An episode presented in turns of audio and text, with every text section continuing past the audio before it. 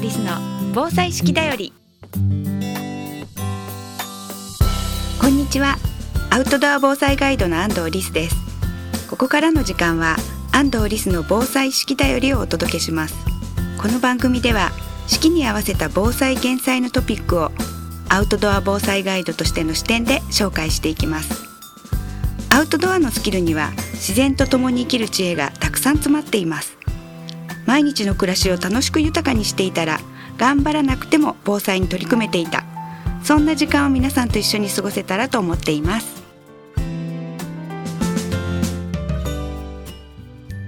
安藤リスの防災式だより。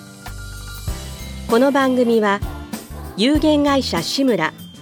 ペットセーバー株式会社デコス日本ボレイト株式会社坂本助産所の提供でお送りします。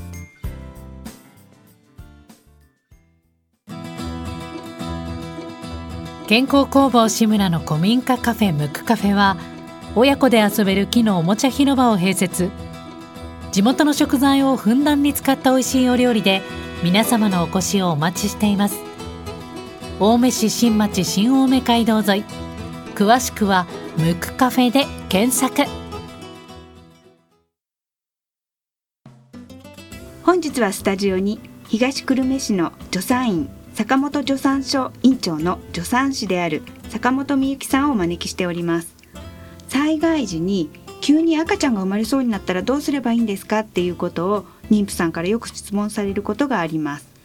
出産前の方が災害で病院にたどり着けないっていうこともありますよね。ドラマや映画でよくそういうシーンがあるんですがそれが正しいとは限らないので本当のところをお聞きしたいと思います。坂本さんこんにちは。こんにちは。今日はよろしくお願いします、はい、よろしくお願いします。ドラマの出産シーンで、はい、よくお湯を沸かしてみたいなシーンがあるんですけれども災害時ってお水もお湯もないんですけれどもええ。そういった時、えー、本当はドラマの内容って合ってるんでしょうか？あえーと、昔はね産湯を使わせるっていうので、お湯を沸かしてもらったんです、うん、だけど今は病院でも、はい、あの赤ちゃんが生まれた当日は赤ちゃんのお風呂入れないんですね、だからお湯は必要ありません。必要がないんですね、はい、よかった。はい。で赤ちゃんを温めるっていうのはどうやってやればいいんですか、うん、えっ、ー、と生まれたばかりの赤ちゃんって災害の現場でもそうなんですけれども、はい、低体温になるっていうのが一番やっぱり生命の危機なんですね、うん、だから乾いたタオルでしっかりと水分を拭き取ってあげる、はい、その後乾いたタオルなどで覆ってあげる、はい、そのことによって赤ちゃんの体温が保たれるっていうことが大事なんですね。はいはいはい、乾いたあの、えーと、拭き取るっていうのは赤ちゃんについてる体の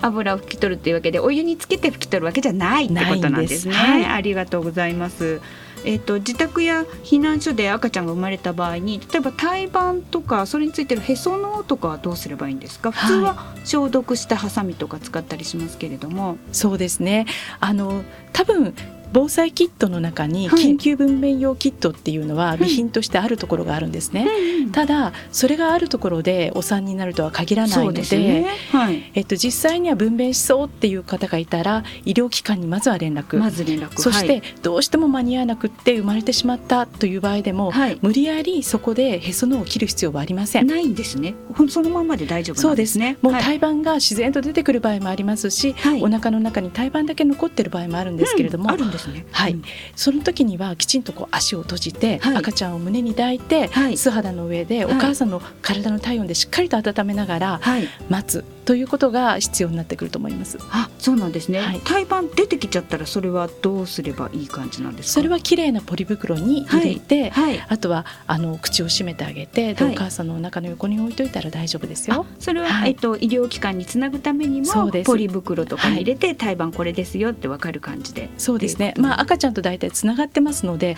その状態で赤ちゃんを動かした時に胎盤がついてると、あの。血液がね、散ってしまったりとかしますので、はい、しっかりと胎盤だけくるんであげる。っていうことも大事ですね。そうなんですね。意外と知らないですよね。うん、ポリ袋ってこういう時にも役に立つっていうことですね。あの災害時ポリ袋大事とかいろいろ言われてるんですけれども、それからドラマとかでは赤ちゃんが息をしていないとか、大変とかいうシーンがあったりするんですけれども、で助産師さんが起点を聞かせてなんか叩いたりとかなんかいろいろするシーンがあるんですが、あれは本当なんですか？今はね昔は逆さにするとかっていうのがありましたけれども、はい、今はしっかりと赤ちゃんを拭き取ってあげたら、はい、その後背中をこすり上げてあげたりとか、刺激をしてあげて、はい、一言もワンとこう泣けば、それで大体は大丈夫なんですね。はいはい、であのそそういうことをしてあげれば多分呼吸は確保できてると思ってもいいと思います。あのまあさするっていう感じで大体、こすり上げて叩く必要はないです。逆さにすることも全然ないってことなんですね。聞かないとやっちゃう人ってやっちゃう人いないかな、いるかも。しれないですね。で、あの私野外救急法っていう海外のレンジャーの資格みたいなのを持ってるんですけれども、そこではレンジャーの人であっても、野外で赤ちゃん生まれたらどうしたらいいかっていう研修があったりするんですね。で、えっと、えー自然公園とかでねそんな感じで生まれるっていうとこともあったりするんですが助産所で出版出産した場合にはベッドの上で寝たりするわけではないんですよね。ベッドの上で仰向けになって出産ってわけではないんですよね。そうですね。いろんな姿勢でこう出産できる病院が病院も助産院も今増えてきてます。なるほど。いざ産気づいたらあの本能や自然に任せて大丈夫って感じなんですか？あの産む姿勢とかは、その人が勝手に取ってくれるみたいな。お母さんがえーと、プライバシーを守れる環境で、はいはいはい、えーあればお母さんいろんな姿勢でも構わないと思います。なるほど大事ですね。はい、ただ、はい、生まれた後はえっ、ー、と座り込むんではなくて、はい、平行のやはり横になった姿勢でお待ちになっていただいた方が出血は少ないです。横になる方が出血が少ない、はい、これ意外と知らないですよね。そんなの全然教えてもらったりはしてないですもんね、ね、意外と、はい、産後2時間はしっかりと横になっているっていうことは大事です、はいはい、その間に救急隊なり、はい、医療関係者とつながるっていうことが大事だと思います、はい、助産師会が作成した助産師が伝える災害時の知恵袋っていうのは先ほど坂本さんおっしゃったように、あのお産を手伝ってくれる人を呼びましょうっていうことをたくさんおっしゃってくださってたんですけれども、あのやっぱり女性を集めるとかそうですね、はい、あの生まれた産んだことがある人を集める方がいいとか、うん、声を出せばいいんですか？声を出して、はい、しっかりと周りに、はい、赤ちゃんとお母さんと2つの命になりますので、はい、そこはあの人がいた方がいいと思います。はいありがとうございます、えー、ということで時間が来ましたので引き続きはまた次週に坂本さんにお越しいただきたいと思います。今週はありがとうございました。ありがとうございました。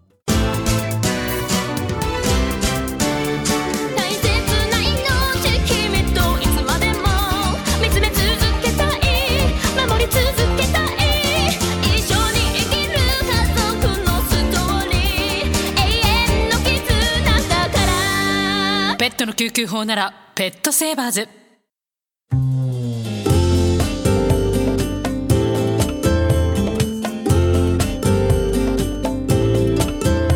安藤リスの防災式だより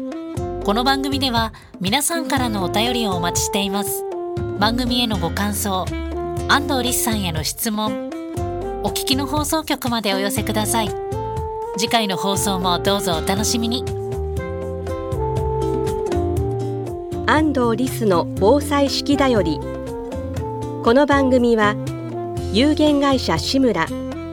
ットセーバー株式会社デコス日本ボレイト株式会社坂本助産所の提供でお送りしました。